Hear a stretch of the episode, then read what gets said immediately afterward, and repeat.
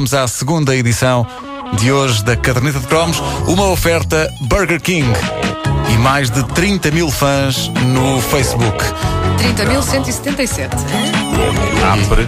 E aí, and counting. Agora vou ter de fazer alguma coisa. Ah, Pois, pois exato. é. Agora Olha, vou ter eu, de fazer alguma eu coisa. gostei daquela ideia da Sasu vira, aqui virado para, para a webcam. Não, mas não é, não é- tem, tem que ser alguém de mais humilhante. Ah, tu queres sair de pecas para o Marquês de Pombal?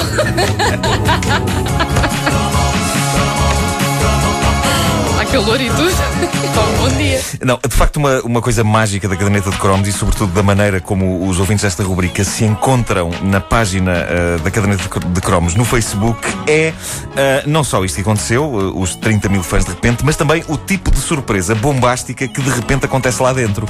Ontem, de repente, surgiu lá o jovem, hoje, pronto, ligeiramente menos jovem, que dá a voz a este anúncio. Espera aí. Vamos a Gosto isso. tanto deste sabor da fruta que um dia imaginei que tinha de beber um copo com a minha professora de inglês. Eu estava nas calmas. Pedi small. Ela também. Depois, bom, eu afinal estava era na aula. E tu? Sempre na lua. Setora, como é que se diz small em inglês? Cá está.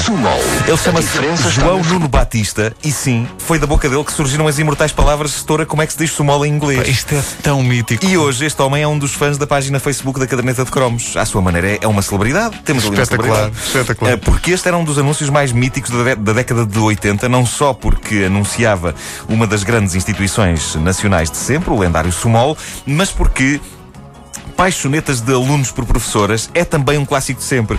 Eu devo dizer-vos que durante uns tempos eu achei que setora, como é que se diz sumola em inglês, era a melhor frase de engate da história. Ai, que tu utilizavas a miúde. Não, é, só funcionava com professoras de inglês. Ah, Infelizmente, pensava que nesse- utilizavas assim indiscriminadamente. Não. No capítulo de professores de inglês eu não estava particularmente servido de forma sexy. Eh, Não? Com todo o respeito pelas minhas professoras de inglês. Agora as tuas antigas professoras de inglês estão a ouvir Estão o programa chorar. estão a pensar, é, pá, como é que é possível? Nós estamos a falar do tempo em que o Sumol ainda tinha a garrafa verde sem rótulo, as coisas estavam impressas a branco no próprio vidro, especialidade de frutas, Special Fruit Drink, e a garrafa incluía ainda, nos anos 70 e 80, uma tabela impressa na parte de trás, onde se dizia que existia um Sumol de maçã.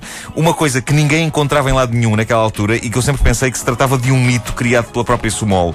E um momento mágico da minha infância, uma infância eh, habituada a que Sumol era só de laranja ou ananás, Ou ananás. um momento mágico foi quando um dia, no meio da areia do recreio da minha escola primária, o Jardim Infantil Pestalozzi em Lisboa, eu encontrei uma carica de sumal maçã. Não, desculpa. Eu não sei de onde é que aquilo Isso é veio. mito. Só havia, Não. só havia laranja. Aquilo também te dizia na- nas costas da, da garrafa, dizia lá de limão. Onde é que há Li- small de limão e maçã, Não, exatamente. não havia, Limão e não maçã. havia. Isso, isso, é, isso, é, isso, é, isso é uma lenda. Eu encontrei a carica do sumal de maçã no chão, no recreio, no meio da areia. Eu não sei de onde é que aquilo veio, mas sei que isso reacendeu a minha esperança de que um dia eu iria encontrar essa suprema raridade. Mas nunca aconteceu, né? Não- Nunca não chegou a aconteceu. acontecer. Hoje há um sumal de maçã, há uma variedade. Sim, mas na altura, na maçã, garrafa verde de vidro, não. não... Não havia, não havia.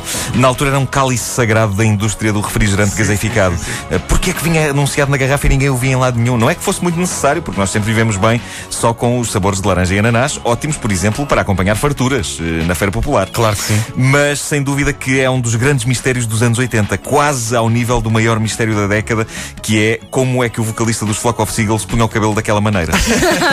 Mas houve um tempo em que o Sumal não era meramente uma bebida, era também a mais incrível, interminável e épica coleção de caricas de sempre da história. Sim, sim. Isto passou-se em 1978, eu tinha 7 anos, estava na terceira classe e essa coleção de caricas foi claramente para todos nós, crianças daquela altura, o acontecimento mais importante em Portugal nos anos 70. Sim, senhor, que houve o 25 de Abril, mas digamos que a coleção de caricas do Tintim, na altura, para uma criança de 7 anos, era capaz de superar a Revolução dos Cravos. Epá, em, sim. E- em relevância e importância para a vida dos portugueses. Para, para as crianças dessa altura, fazer essa coleção era eh, em si mesmo o PREC, era o período revolucionário em exato, curso. era Sim, sim, sim, exato. E eram 72 caricas, portanto era um período revolucionário ainda bastante extenso. 72 caricas e as caricas serviam para que no fim fosse possível jogar um loto. Os cartões vinham publicados na lendária revista Tintim.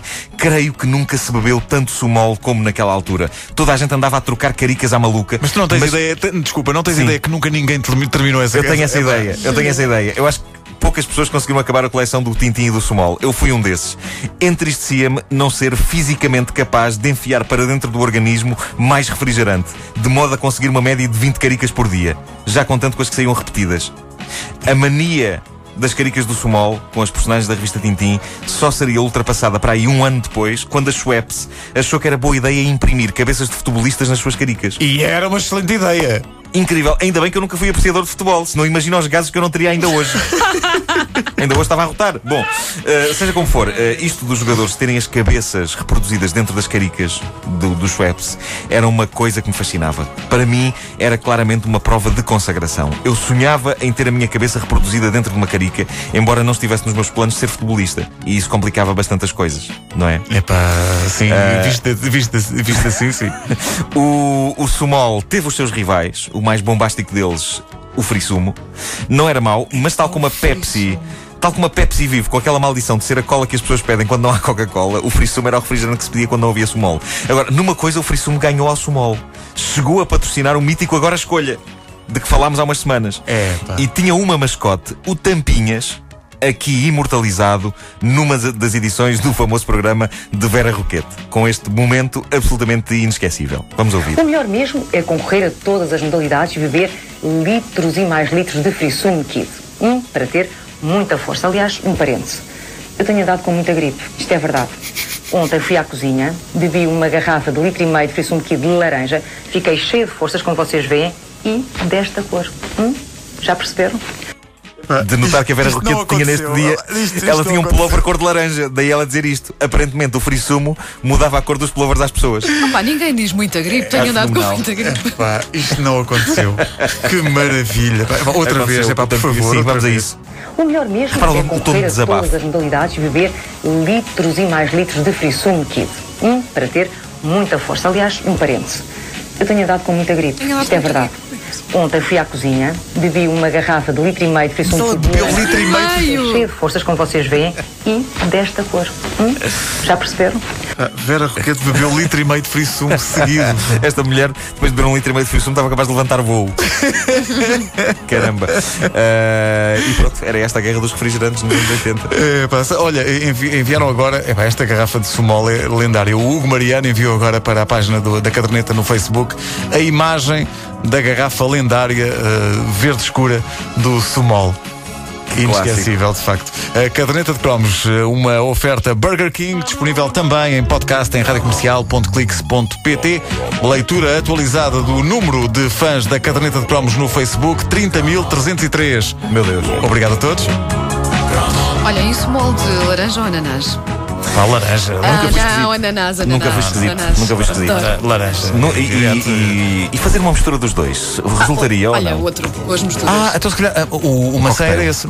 Ah, se calhar Ah, conseguias o sabor de maçã misturando. Faça você mesmo. Zero. Ou então se calhar não era nada disto. Pessoal da Small, desculpem lá. Isto...